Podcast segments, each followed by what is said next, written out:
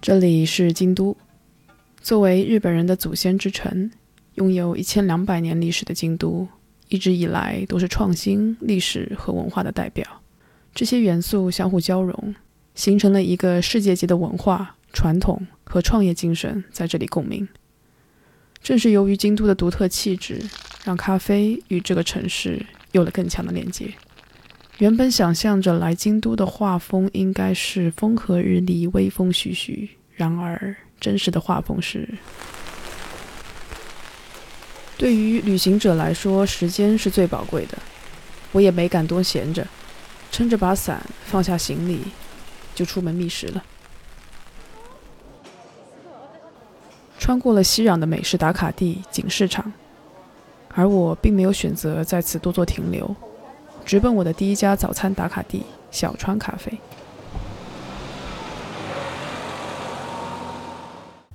小川咖啡最早成立于1952年，拥有着悠久的日式咖啡深厚底蕴。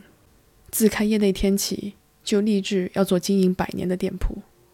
小川咖啡界町景店的整体建筑选择在一栋拥有一百年历史的联排别墅之中，并且地处着“京都厨房”之称的景市场附近。进门处的木质家具和细节装修，与大面积的水泥区域形成了鲜明的冷暖对比。之所以不会选择更为高调的设计，是因为他们希望这种审美在未来依然可以被人们所接受和延续，而并非只流行于当下。此外，庭院中的石头之上，他们还特别精选了三十多种不同的植物，让大家直接在室内也可以感受到四季美景的变化。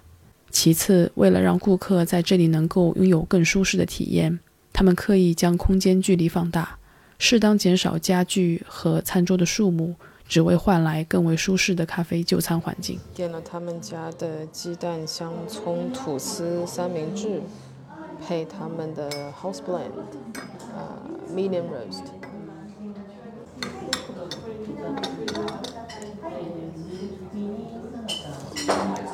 京都很多的咖啡馆，但凡是卖吐司的，都是京都自己呃产的小麦粉做的。嗯，我们来试一试。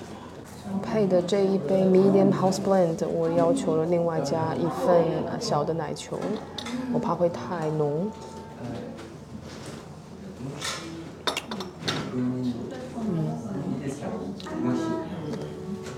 不苦，很醇香。嗯。作为清晨的咖啡，还是一个挺不错的选择。いただきます。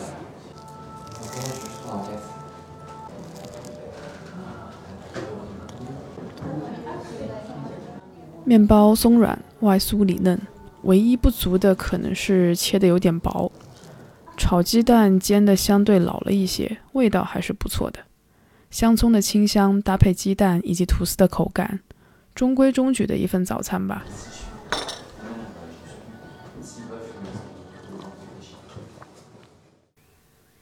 对于小川咖啡来说，当下最需要追求的是真正具备价值的产品和理念。他们并不想去做所谓世界一流的香气和风味，而是更想通过咖啡文化将人们的生活与未来联系在一起，然后对全球的可持续发展做出微薄的贡献。一杯咖啡可以装满匠心美味，同时也可以承载不同人与文化之间的生活思考。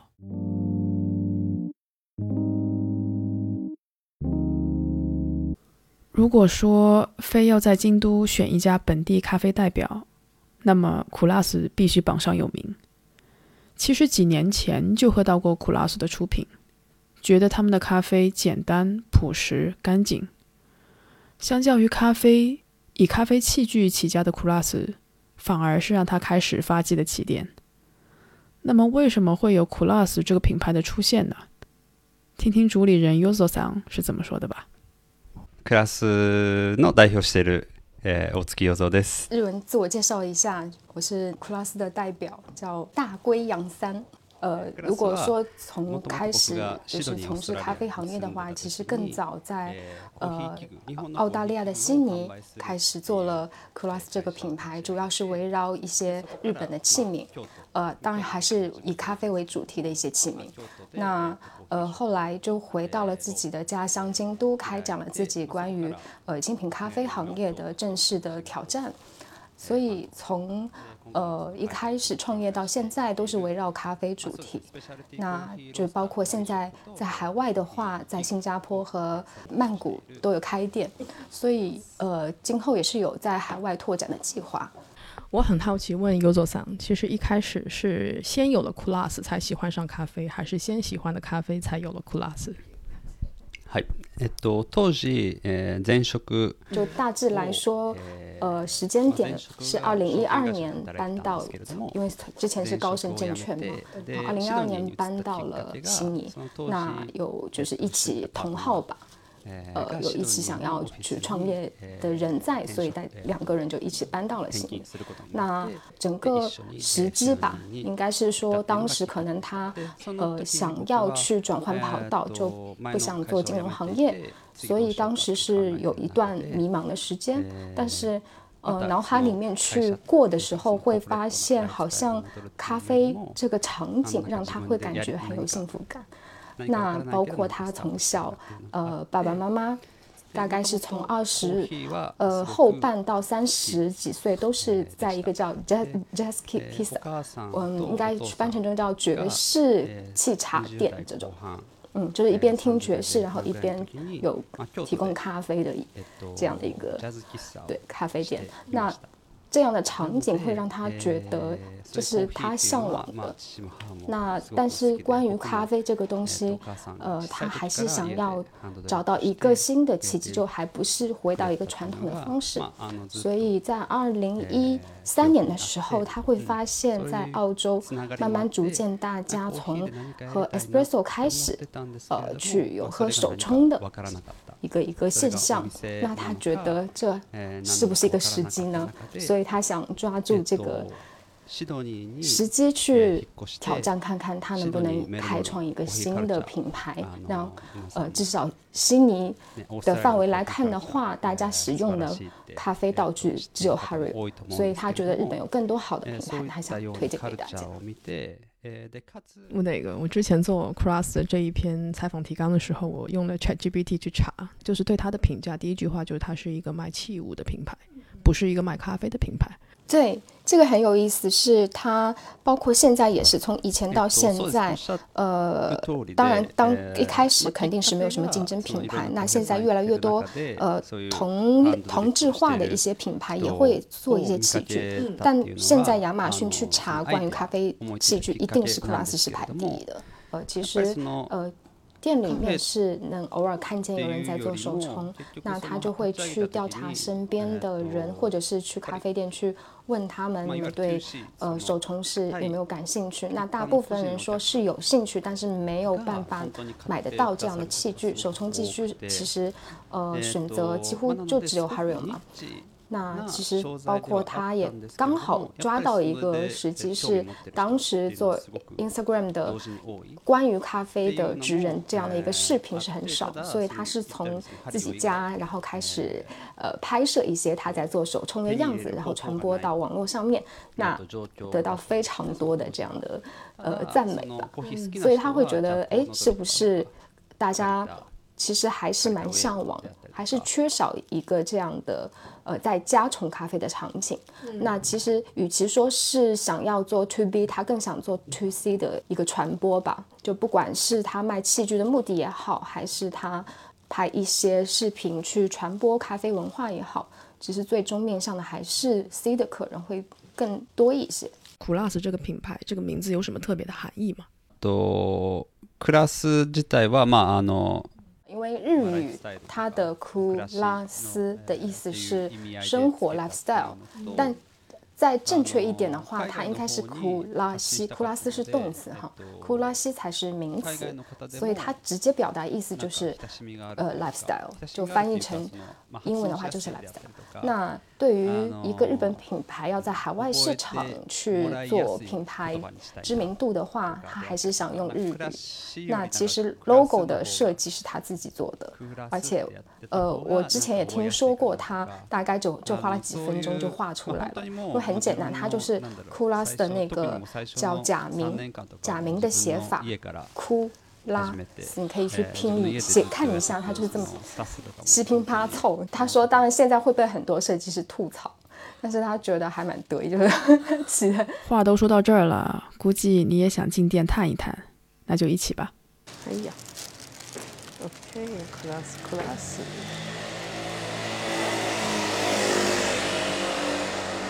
啊，就在旁边，给他拍一张门外照。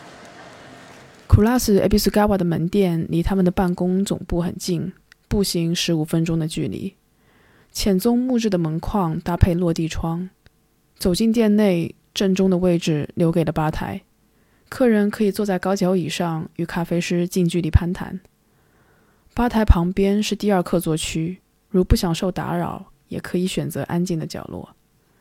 右手边靠墙的整排货架放着咖啡相关的各种商品，从周边到咖啡手豆，再到形形色色的滤器，不同款式、不同造型。任何人走进店里，都会忍不住上手掂量掂量。店铺的尽头处是一个结账柜台，放着两台磨豆机。如买完豆子想现磨回家，也可提供现磨的服务。营业时间早上十点到下午六点。莫林，看看他们都有些什么？哎呀，好 Q 啊！卢旺达，两只卢旺达。哦，这只卢旺达有点意思。哥伦比亚，Castile，Brazil，Pump Natural，Burundi。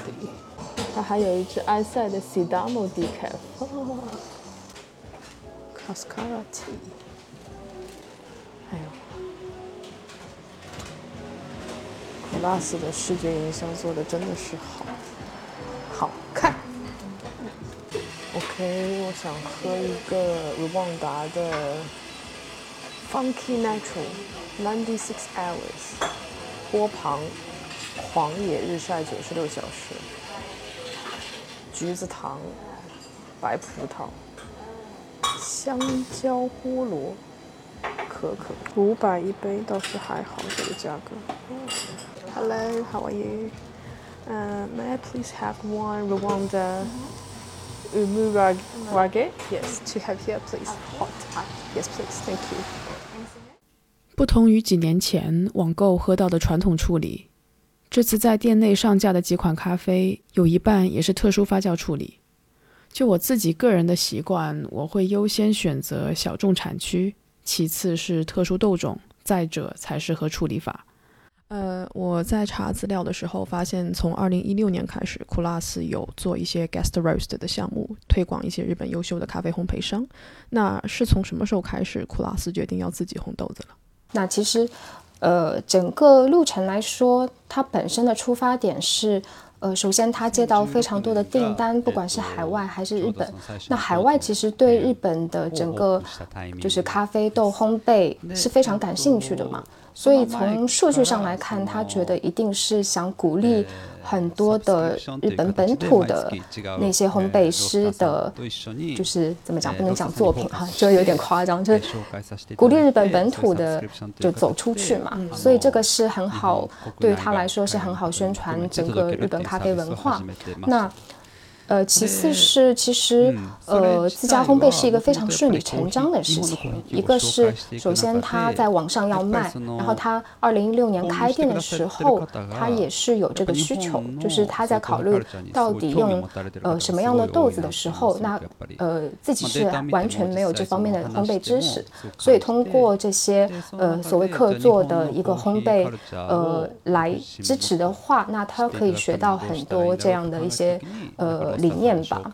那其次就是还有一个很好的契机是，其实在日本有很少有 share roasting，就是他在大阪找到一家呃愿意跟他去分享这个烘焙机，然后啊，那他其实从那边就开始练习，慢慢自己怎么烘豆子，然后又对烘焙非常感兴趣的呃社员，他愿意去钻研这方面。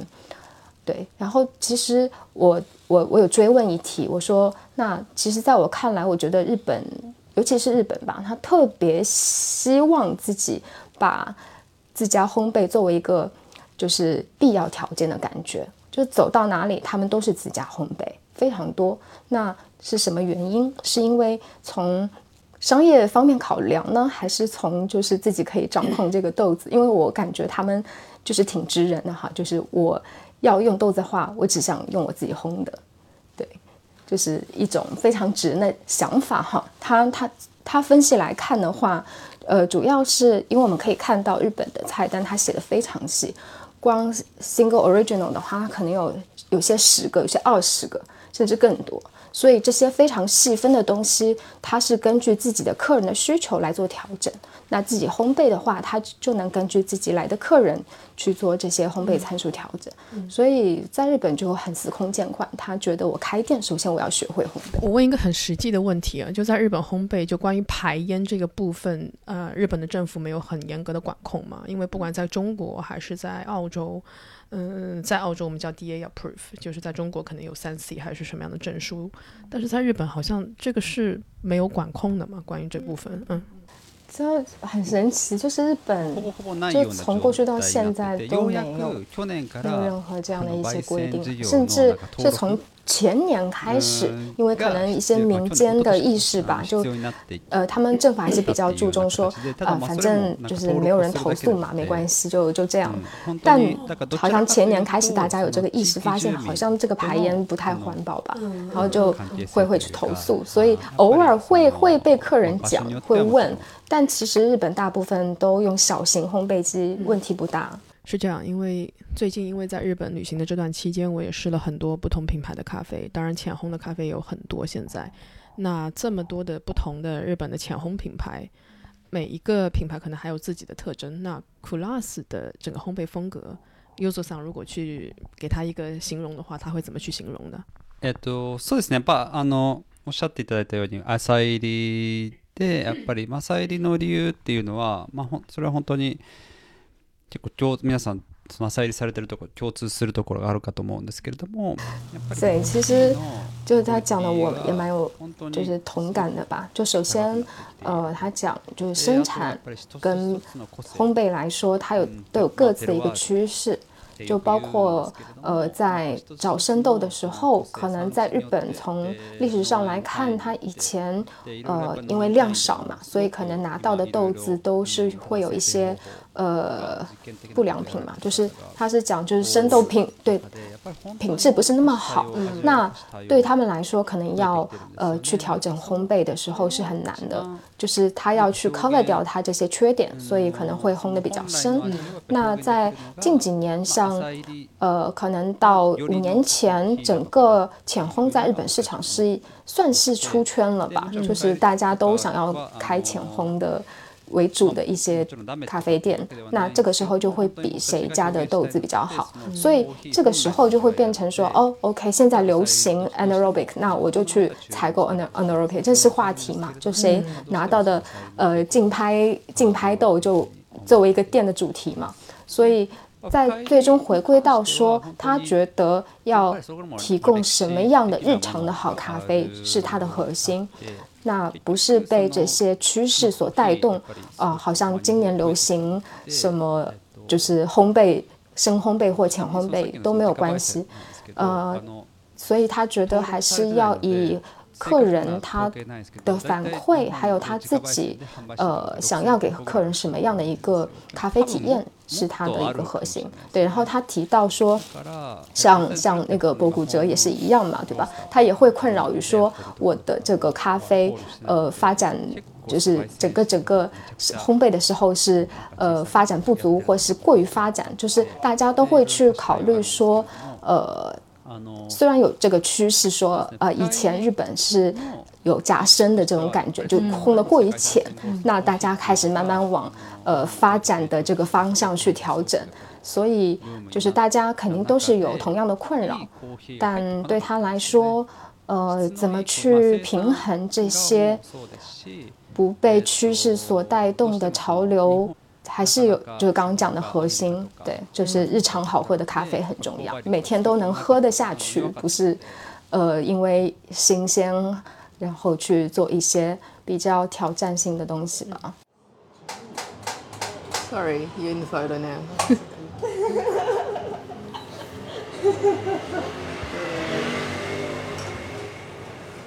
店员小姐姐看起来很年轻，架着副眼镜，笑起来开朗又可爱。我选的这支卢旺达或许是发酵程度比较高，咖啡师选择了两段快冲的方式，水粉比十四比两百，每段注水一百克。哦，他们用的是 April Coffee Brew，这个滤杯我去年在墨尔本的时候，然后买了一个，我回家冲了一下，我觉得我好像不是很了解这个滤杯的冲法，就不是很满意，看看他们冲的怎么样。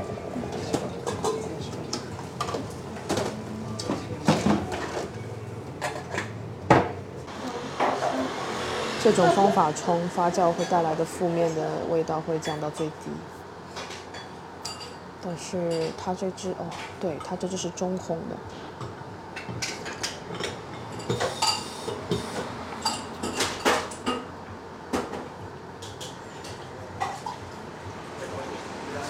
是好喝的，但是其实卢旺卢旺达产地的特征其实也没有在这杯里面体现的太多了，就基本上喝的也是处理法。有有橙子，高温的时候有橙子，但是它没有到橘子糖这种强度。可可还是很明显，尾段的可可很明显。嗯，香蕉菠萝，没有没有喝太出来。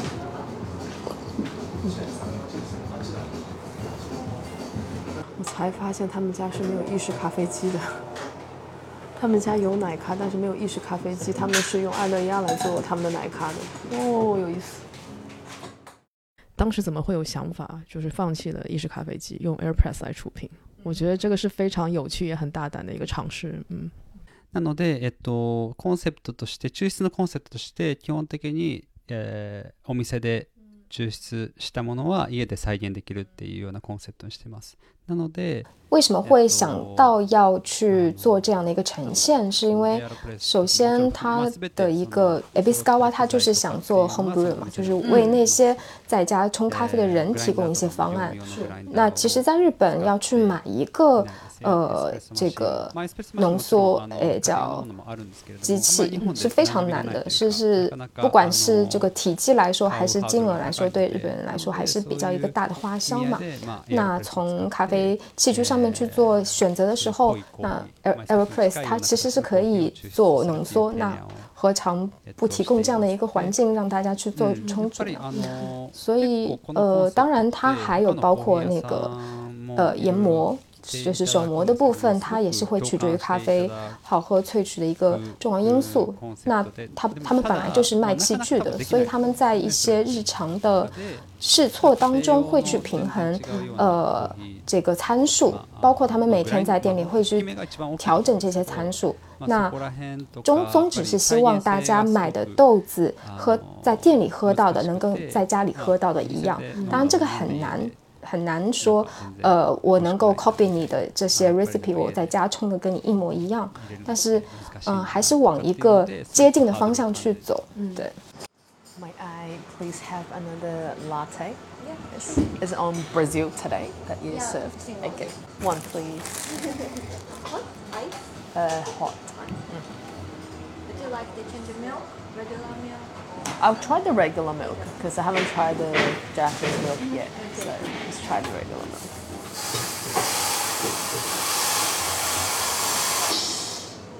我要试试他们用爱乐压做的拿铁。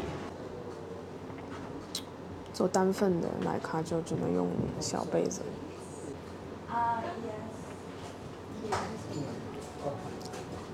它有青苹果的酸质哎。嗯，这巴西好喝呀，加奶咖。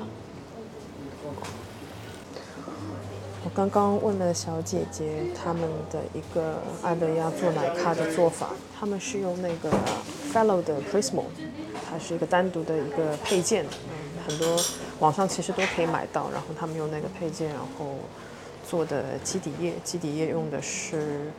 比意式再稍微粗一点点的一个粗颗粒度，然后二十克的粉，六十克的水，一比三的比例，一次注水注到六十克，搅拌三十秒，搅拌三十秒之后，让它静置一分半，然后下压到下壶作为基底液，最后配牛奶，牛奶是一百三十毫升。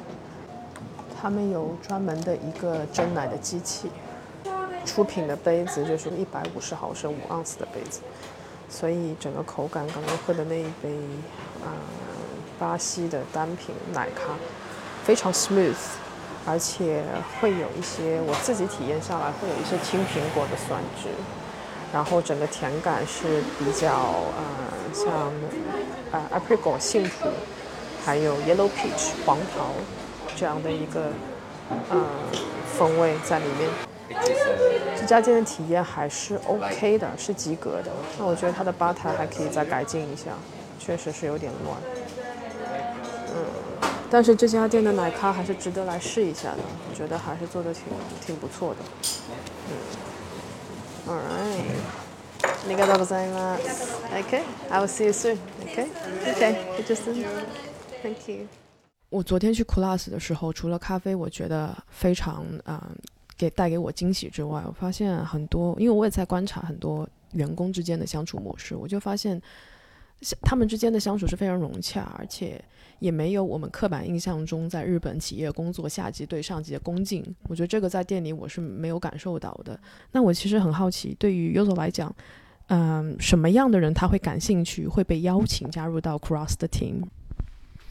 うん、あの本当になんかその授業さっきの授業の話とかありましたけれどもあの人が一番難しいと思いますピープルマネジメントが一番やっぱり 難しいし僕たちも僕自身も本当にまだまだいろいろえっと経験積みながらあの就可能他想找的人是希望可以能够跟库拉斯呃共情的人，因为他一定是喜欢库拉斯的基础之上，可能比如说他们可以一起去构想库拉斯接下去可能三年五年的一个一个 vision， 能看得到这些愿景的人，他自然会愿意加入库拉斯。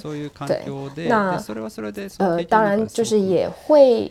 他也在学习嘛，毕竟创业之后，呃，不像之前，他他说他自己是一个，就是有律里就是很很很轻松，然后很喜，就是我看中这个人，我喜欢这个人，我就把他招过来，就非常情感层面的去去处理这样的一个呃呃，就是人人员调动哈，那就他发现就不能那么任性嘛，就还是这十年还是学到了说。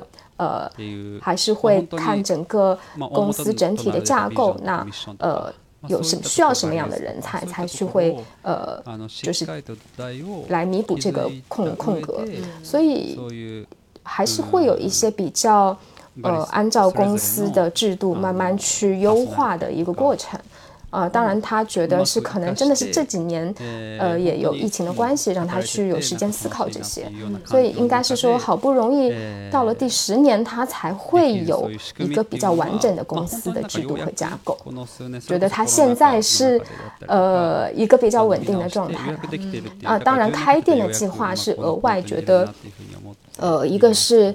呃，其实对于员工来说，那去海外开店本身，它不像在日本本土，就是我只做一家店的一个感觉。他觉得还是有一些，呃，诶，可以去海外出差，或者是在呃海外的工作环境下，能够吸收到一些新鲜的东西。所以，嗯，开店。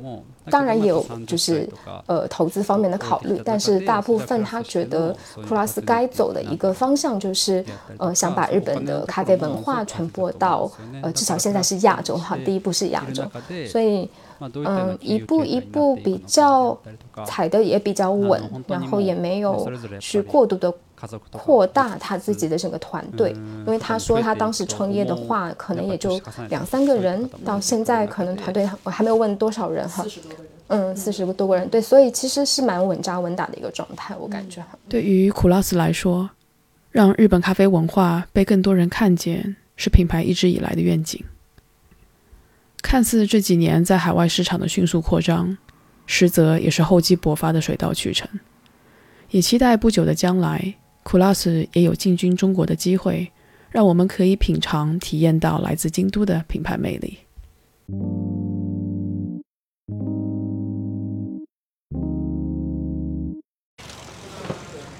OK，现在是京都时间下午一点零六分，我们跟 Yozo 的采访结束之后，就来到了这一家名叫 Blend Coffee（B L E N D） 就拼配咖啡。然后这一家店也是在呃很多的社交媒体，还有我自己周边的朋友圈，很多人推荐的一家咖啡馆。然后我们看看它到底有什么特别之处吧。Yes。这里有发生一个小插曲。我第一次进店录完所有的素材后，毫无防备的录音机死机了，店内的声音素材都没有保存下来，我只好折返重新录。所以现在听到的是 Take Two。店内小哥哥看到我折返，也是一脸懵。File file missing. File file missing. So file missing. Yeah. レコードが Yeah. レコードが gone. レ Disappear. レコードがダメだった Yeah. こ So こに来てる時嗯，do it again. また飲む店内放置了一台 Alio Bullet 烘焙机，丹麦设计，台湾制造。 刚刚跟我热情打招呼的小哥，应该是这家店的老板，负责烘焙。吧台前站着的相对年轻的小哥是店里的咖啡师，一直对着客人不厌其烦地微笑着，推销店内的咖啡。店的面积不大，但相对舒适，客座区的位置也只能容纳两到三人。吧台侧边的窗户是可以移动的。营业的时候，门窗都打开，可以看到咖啡师在里面忙碌的身影，也可以让咖啡的香气夺窗而出，吸引顾客。吧台的前置柜台上罗列着他们当日可出品的咖啡选择，用铝罐盛装，每个罐子面前都有一张信息卡供顾客参考。零售的咖啡熟豆则选用了可回收的纸袋。放在单独的藤架上售卖。这家店很有意思，为什么叫 blend 呢？因为这家店主打的就是一个拼配的概念。店员通常都会要求你选两只或者两只以上的豆子，他们为你进行拼配，然后冲给你的。需要留意的是呢，它的咖啡的价格，最终的价格是由两个部分组成的，一部分是咖啡的基础价格，七百五十烟。这个基础价格它上面大概会有个别几只豆子，你可以进行挑选。另外一部分是需要你额外付费的，就是它会展示一些相对品质比较高的咖啡豆。但是不得不说，这个概念以及营销的想法是非常好的。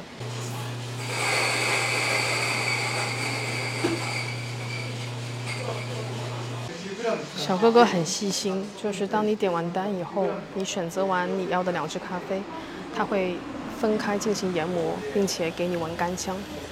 之后呢，他会详细的跟你解说他的整个冲煮的方案跟步骤。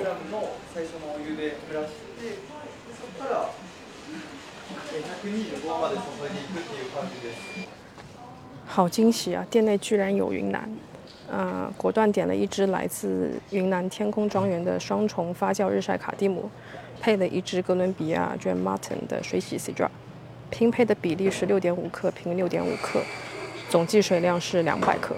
选用的是 Hario 单份的树脂滤杯，一段注水是二十六克，N 针三十秒，二段注水，中心定点注水至两百克，所以一共就是两段。嗯，最后的总萃取时间是一分三十秒，所以这也是一个很快的一个重组的方案。我发现在日本很多咖啡是在处理这些重发酵的豆子的时候。呃，通常就是会用两段的方式来结束他们的萃取，嗯，还挺常见的。然后我们期待喝喝看是一个什么样子的风味呈现。我觉得这个方式也是很新颖的，就有点自己做一些 DIY 的探索，我觉得还蛮有意思的。店内的两个小哥哥都很热情，也很健谈，然后我觉得他们都有很好的一些镜头意识，知道你是一个嗯。比如说 YouTuber 也好，或者是像我们做 Podcast 也好，到店里他们都会用他们最专业的方式来配合你。需要什么样子的拍照，需要什么样子的一些对话，他们都会很积极的来配合你。YouTube が多いですか？あの YouTube が多い YouTuber ですかあいや、no, no. No, no, Today is special. Oh, today is special. oh, really? but you know you're very popular on the social media. Mm. Very popular on social media. Mm, mm, mm. Have you going to shop shop somewhere? Am I going to some shops afterwards? Have you going to a coffee shop somewhere? 何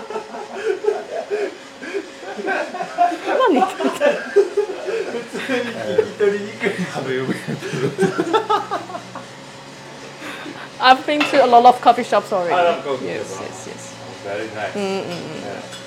出品的标准是一个石板做成的托盘，搭配玻璃器皿，打开盖子可以闻到咖啡冲完后的湿香。不同于其他店的信息卡，这家店把豆子信息印在了类似于签文的长标签上。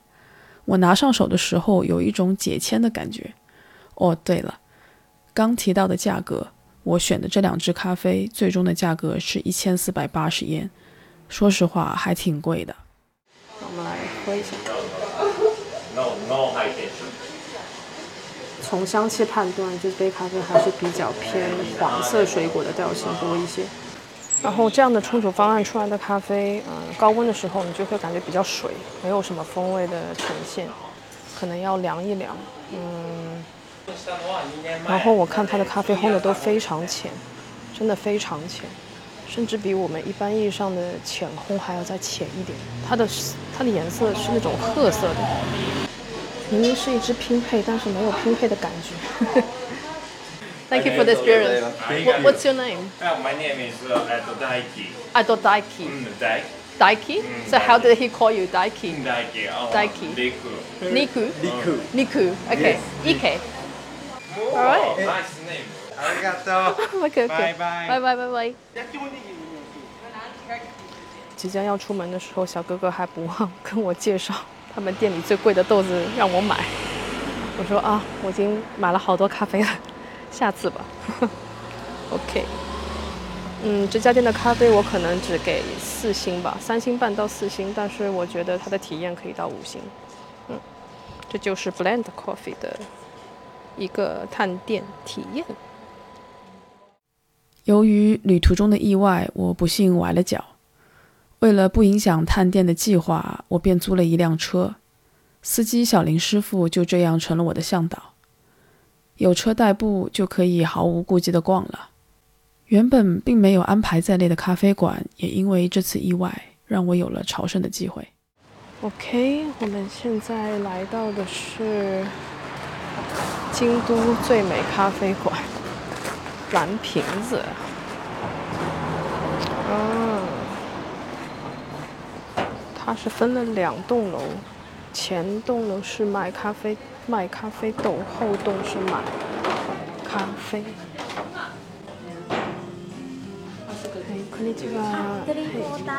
嘿。好，我们先去点咖啡，我们去后门点咖啡，我们没有时间躺尸了，我们就打包吧。沙石铺成的路面，踩上脚的时候沙沙作响。感觉要进去的不是咖啡馆，而是要去佛门清修的感觉。我觉得这家店还是卖环境为主吧。嗨，我点了他们家的一杯吉布罗陀，然后点了一个冰拿铁。等单期间，我打量了下这家店，这是两栋经过翻新的传统金钉屋，自带庭院，中间还种了棵超大的枫树，供顾客们拍照歇息。优越的地理位置，宽敞高挑的空间布局，日式建筑美学搭配美国咖啡文化，融合得恰到好处，确实无愧于京都最美咖啡馆的名号。OK，thank、you very much。はい。嗯。嗯，这家店还是，如果大家对于环境需求很高，有想要朝圣一下的话，还是可以来一下。咖啡中规中矩吧，无功无过。用的是北海道的美瑛牛乳。OK。外面还有一个外摆的地方，然后我看到了颗粒的头像穿在一个客人的 T 恤上。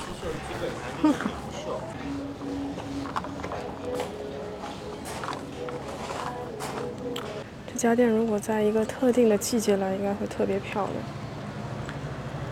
慕名来打卡的游客是这家店的主要客群。在这家店内，给人最直观的感受就是通透。大玻璃落地窗，夕阳的余晖透过镂空的木质门框洒进店内。在傍晚时分，点上一杯四十八小时内现烘出品的咖啡，真的可以缓解旅游的疲惫感。作为 Blue Bottle 与 Aesop 的御用设计师长坂长，他的理念注重味道、款待和设计，创造适应周围环境和社区的咖啡馆，提升整体的咖啡体验。而这种体验感，则让光顾店内的每一位顾客都能珍惜当下生活的美好。冰拿铁可以吗？冰拿铁可以吗？尽职尽责的小林师傅知道我腿脚不便，一整天都在为我鞍前马后。而当我拿着咖啡犒劳他的时候，我也才意识到这是他第一次喝蓝瓶的咖啡。虽然小林师傅并不那么懂咖啡，但是他懂地理呀。于是我们在车上闲聊了几句。我们刚刚去的那个蓝瓶子那块地方，大概在京都来讲，它是一块什么样的地方？嗯，我是觉得可以算是京都的一等地吧，就是从某种意义上，不是那种繁华的一等地，就是在土地的价值啦，还有本身它南禅寺嘛，就是一个在京都就是一个非常崇崇高的地方嘛，那样子。然后您看周边，它有一些都是。米其林至少三星、四星，甚至有五星的餐厅都在那边嘛。然后，特别是它隔壁，真的是一个非常可以算是政治家的豪宅吧。真的，我平常没去过这家南瓶子，真的是感受到这南瓶子真的是 咖啡界的爱马仕，太会挑地方了。所以说我平常对咖啡不是很了解。但是真的是蓝瓶子改变我对咖啡的一 一种怎么说呢？真的是也可以也可以算是可以进行米其林来评比的那样子。离开蓝瓶子，我请小林师傅送我去了下一个目的地。我们绕了好几圈才找到这家隐蔽的馆子，Weekenders Coffee。Weekenders Coffee 目前在京都有两家店，一家位于河原町站的瑞山电铁。只在周末对外开放的烘焙工作室，之所以取这个名字，本意也是如此。或许是慕名而来的顾客越来越多，在2016年，店主金子江浩开设了第二家窗口门市，坐落于中京区的富小路通。OK，找到 Weekenders Coffee 了，它是在一个停车场的里面。这个装修的风格还是保留了日式的木质结构的这样的一个风格，嗯，但是这样的一个咖啡馆开在停车场里面，还是别有一番风味的。四年前，一部由木村文乃主演的治愈系电影在京都小筑引起不小的关注。电影中大量真实的场景取材，让京都许多宝藏店铺重新被看见，成为很多旅行者的打卡首选。而 Weekenders Coffee 也在这部电影里出现过。Weekenders Coffee 是代表京都精品咖啡品牌的一张名片。在金子先生的烘焙理念中，单纯的追求浅烘并非目的，强调酸质、甜感和余韵，将咖啡中的甘甜与香气毫无保留地释放出来，让每一只豆子都能独自绽放。目前店内出售的咖啡都是自烘焙。我去的那天，大部分是以哥伦比亚的产区为主，有两只哥伦比亚的粉波旁，啊，一只洪都拉斯的帕卡斯，还有一只哥伦比亚的龟夏。我点了一杯哥伦比亚的粉波旁，嗯，然后他们出品的器皿也是我很喜欢的一家，叫做一六一六 Arita Japan。那这家其实也是。日本做瓷器品牌比较出名的，记得悉尼的 Stitch 也是选用了他们家这个系列。这个品牌的器皿很出名的一个系列叫 Palace Plate 菊皿，菊是菊花的菊，皿是器皿的皿，也是跟东京皇宫饭店合作联名款。嗯，这一支粉波旁也非常干净啊。哎，我真的再次要要去称赞一下日本的咖啡，每一家我喝到的都做得干净。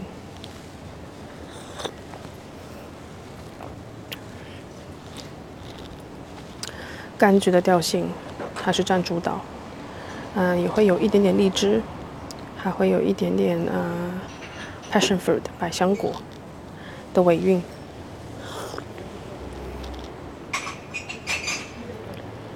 嗯，好喝，好喝，好喝，好喝。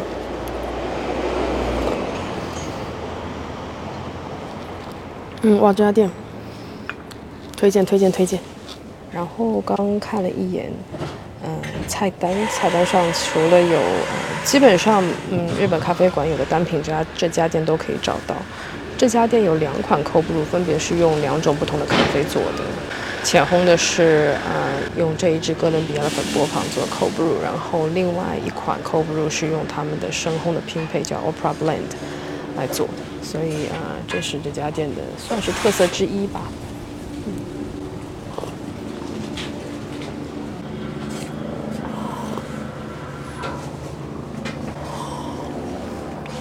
我坐在店门前的石栏上，面向着停车场，静静地享受着我手里的这杯咖啡。从高温到低温，将这支咖啡的香气与风味都尽数展现。余韵悠长，触感圆润顺滑。更重要的是，这家店的咖啡售价真的很良心，好喝不贵。作为日常的口粮豆，再合适不过了。好咖啡本应日常，不就是如此吗？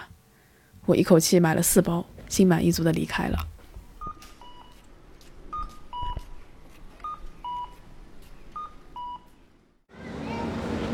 现在是京都时间下午四点。我们现在来到的这家店是六曜社咖啡店 m a g u y o s 这家店是 Kabuki 的老板推荐我的，它也是那种比较旧式的昭和式的咖啡馆。它一共是分两层，地上一层是喝茶的，地下是喝咖啡，然后 bar，然后他们家也是自家烘焙。顺着狭窄的楼梯往下走，围绕在招牌旁的渐层绿色瓷砖格外显眼。楼道的左侧则贴满了各色各样的海报。我推门进去，一瞬间恍如隔世。与店外熙攘的主街道一门之隔，但仿佛穿越了一般，有一种置身在老上海电影中的错觉。木质装潢配以暖色调的昏黄灯饰，沉稳且优雅。固定位置的皮革高脚凳，堆砌如山的 CD 唱片，连接老唱片播放的老古董音响，以及后排货架上陈列的各色洋酒。我猜这一定是一家有故事的咖啡馆。嘿，こんにちは。服务人员现在把我领到了吧台的位置。嗯，这个空间还是比较狭小的， 放的背景音乐也是非常日式的音乐。然后它的菜单是有两面的，而且是手写的菜单，一面会显示它的不同烘焙度的一些咖啡。还有它不同的咖啡的品相可以点单的，我点了一个夏季限定 Coffee Float，我不知道这是什么，我想试一下。然后他们家的甜点好像也是自家自家炸的甜甜圈嘛，嗯，貌似好像是的。菜单的另一面是有罗列了一些不同产地的单品可以选择，从深烘焙到中深烘焙到中烘焙到浅烘焙都有选择。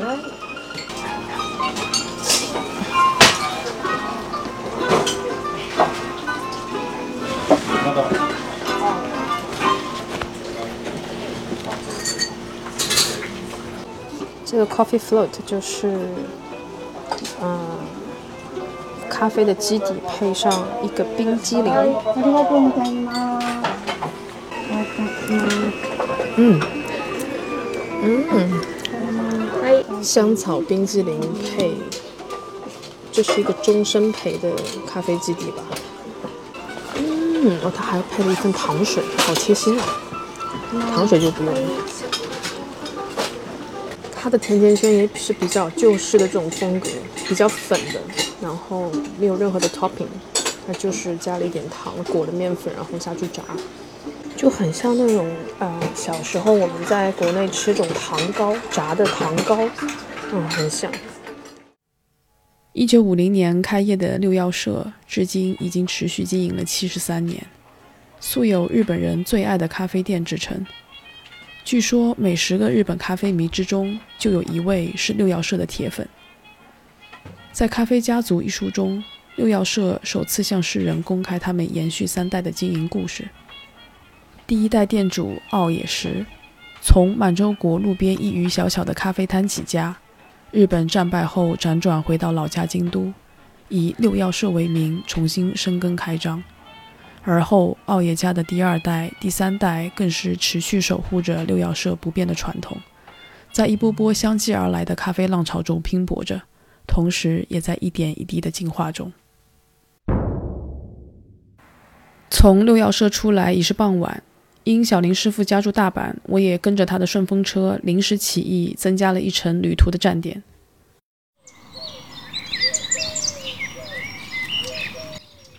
翌日清晨，我起了个大早，找到了黑门市场，想在喝咖啡之前先垫垫肚子。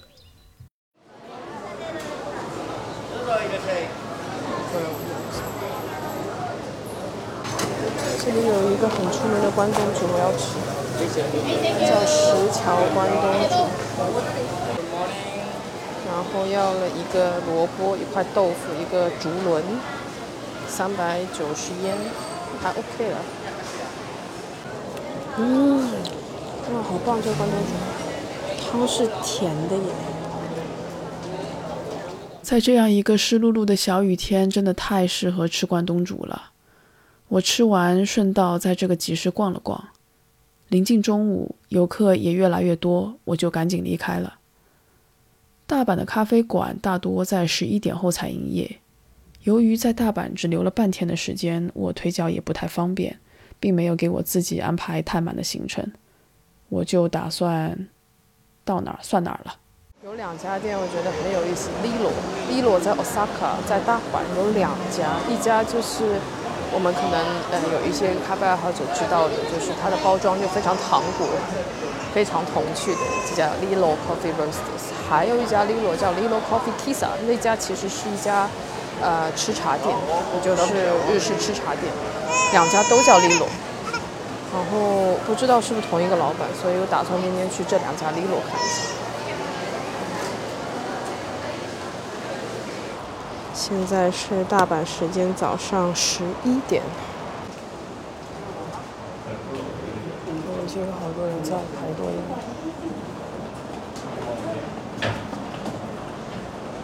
哦，小小一家店，生意很好呢。Lilo Coffee Roasters 的店铺很小，算是窄长型。店铺的尽头是操作吧台。两边则塞了一排座位，墙上挂着周边商品。点单需要通过中间流出的狭小通道，跟咖啡师点完单再挤出来，动线的设计很不合理。店门外还放了几张散座。虽然店铺很小，可是排队的人从开门就一直没有间断过。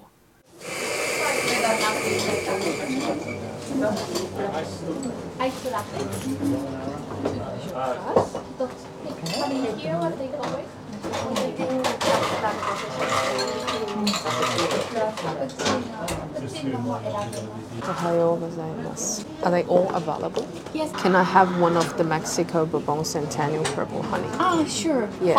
Hot, Hot, heavy only. here. Uh, yes. 我点了一杯墨西哥紫蜜处理的波旁，这支咖啡也是同年代表 Lilo 参加日本咖啡冲煮大赛获得第七名的店员小姐姐的竞赛豆。 Here's a copper honey. Thank you. This illustration shows the flavor of the bean. The other side says how it changes the temperature. Thank you very much. Thank you for you. Today, barista Nami made this coffee. Hope you enjoy. Thank you very Thank much. you. 在店员端上这杯咖啡的时候，还配了详细的信息卡。除了有豆子的介绍外，还把当日制作这杯咖啡的咖啡师名字以及他们 ins 的账号也都印在了卡片上。通过这样一个小小的细节，拉近了顾客与咖啡师之间的连接。哦，它的 aftertaste 很好哎，回甘非常好。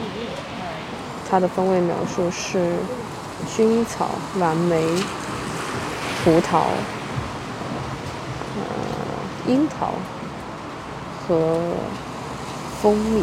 嗯，这杯咖啡整体的调性是非常紫的，purple honey。我并没有在这家店逗留太久，虽然顾客服务弥补了空间上的不足，但确实不是一家能够舒适堂食的馆子。我喝完了手边的咖啡，就查了下离这家店距离一公里左右的 Lilo Kisa。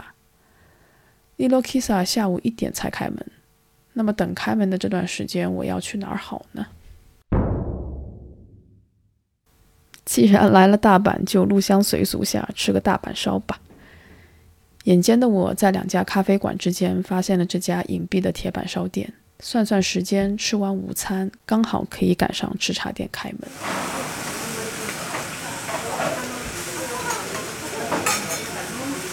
掌厨的是老板娘，身形高挑，虽然戴着口罩，但仍可以清晰地看出她精致的五官。眉宇间有些神似天海佑希。到店那会儿，刚好赶上午休，上班族们纷纷来店里吃饭，小小的店面一时间座无虚席。所有的制作都由老板娘一人完成，动作娴熟，一气呵成。大阪烧，大阪烧。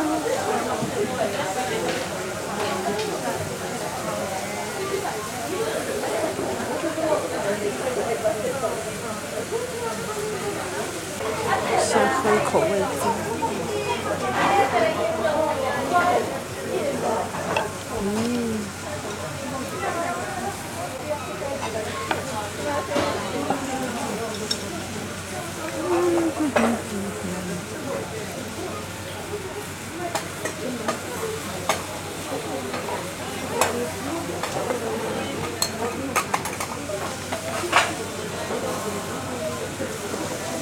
嗯，好吃好吃好吃。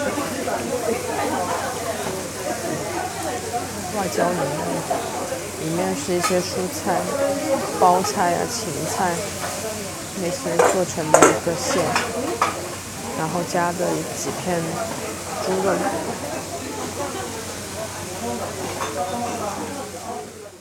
一千烟左右的一份午餐，分量足，味道好，老板娘还美，可太值了。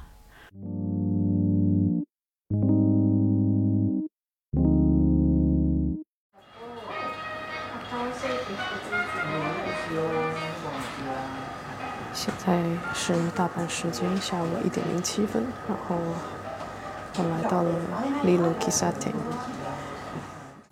这家店在一栋建筑物的二楼，复古的棕黄色招牌挂在楼梯口。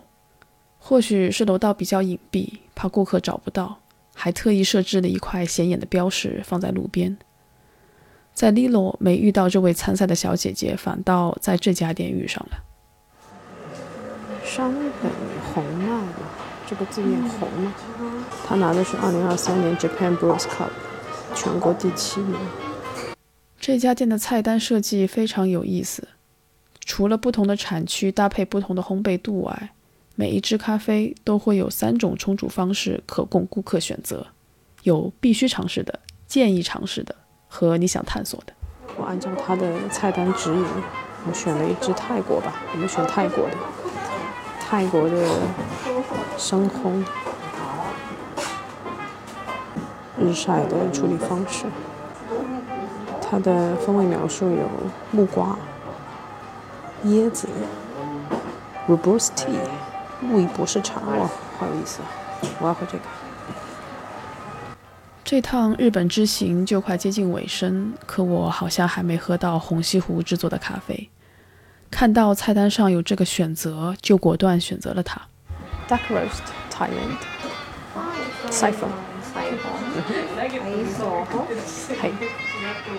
等待制作的间隙，顾客三三两两的陆续进店，不到二十分钟的时间就已坐满。店内的装修布置仍是传统的吃茶店的风格，深棕色木质桌椅，昏黄的灯光。说实话，我已经有点审美疲劳了。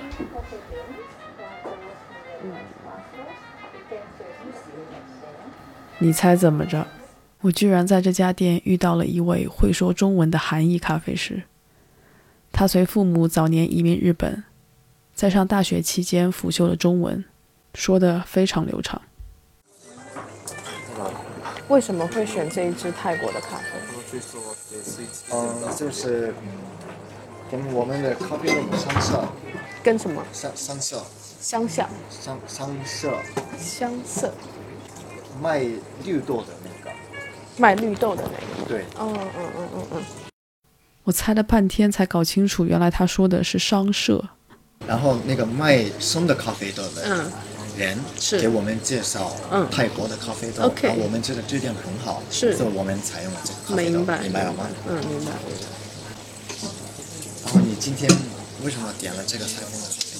因为其实这几天一直在日本，一直喝了非常多的咖啡馆，嗯，呃，然后大部分去的都是一些 light roast。就是个 specialty coffee 的一些 coffee shop，嗯嗯，做塞风的机会不是特别多。哦，明白。所以今天我看到塞风，我一定会点塞风。哦，知道了。嗯，对。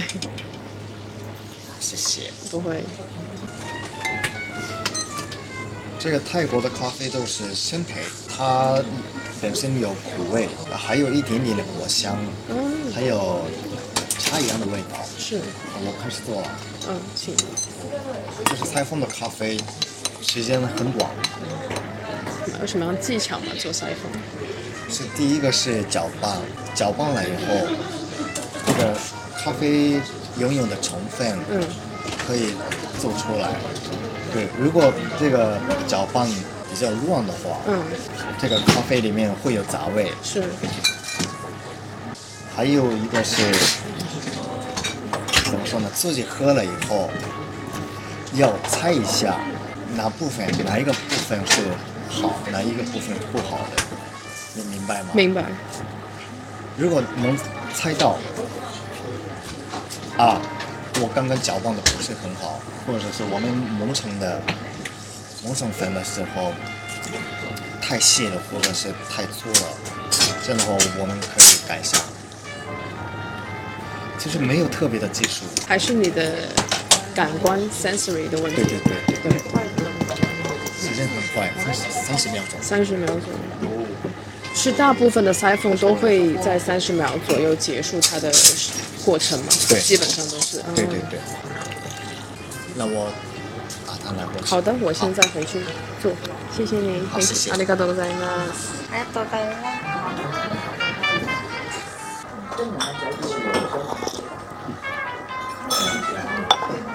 嗯。我刚闻了一下它研磨完的干香，是深烘的那个味道，但是会一丢丢的一些果香在里面，但是也比较比较难捕捉到。嗯，整体的调性是很圆润的，嗯，喝进嘴里也非常的 bold，就是它的 body 体质感很强。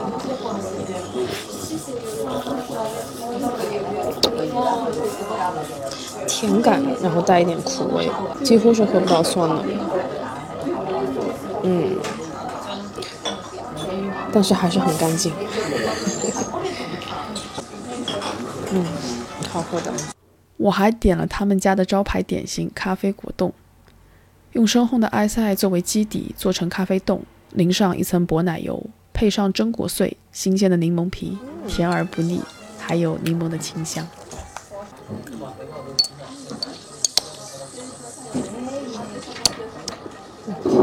临走前，顺手买了个可爱的徽章作为留念。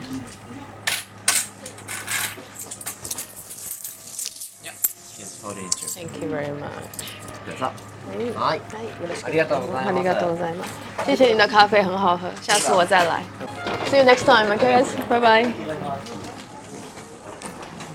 哦哎呦刚刚忘记拍照了。Sorry 在回东京的新干线上我回想了这次日本行的整趟旅程。旅途中有意外有惊喜，都是再正常不过了。就是因为无法预料的未知，才让旅行的探索变得有意义。在整趟旅途中，有幸打卡了经营半个多世纪的吃茶店，见证了岁月的痕迹，结识了充满雄心壮志的第三波精品咖啡代表，听他们诉说咖啡的故事，感受到日本传统文化与新潮文化的交融，仿佛在时光的交汇处品味着历史和未来，体验到空间美学对一家咖啡馆的重要性，每一处都是用心布置。散发着独特的韵味，沿途结识了可爱又善良的咖啡人们，他们是这段旅途中最温馨的陪伴。还有那位放弃午休，默默为我诊治扭伤的整骨所大叔，任劳任怨的小林师傅，憨厚勤恳的烧鸟店店主，服务细致周到的豆腐料理店老板娘，铁板烧店的美女掌厨。他们都让我感受到了自己对于所从事这份职业的尊重。当然，不能忘记感谢帮我们牵线搭桥、差点因为充当翻译而误了回程航班的艾琳。没有她，我们也没有这么优质的素材。尽管寻找好喝的咖啡是这趟旅程的初衷，然而行程终了，让我念念不忘的却是那些善良有趣的人们。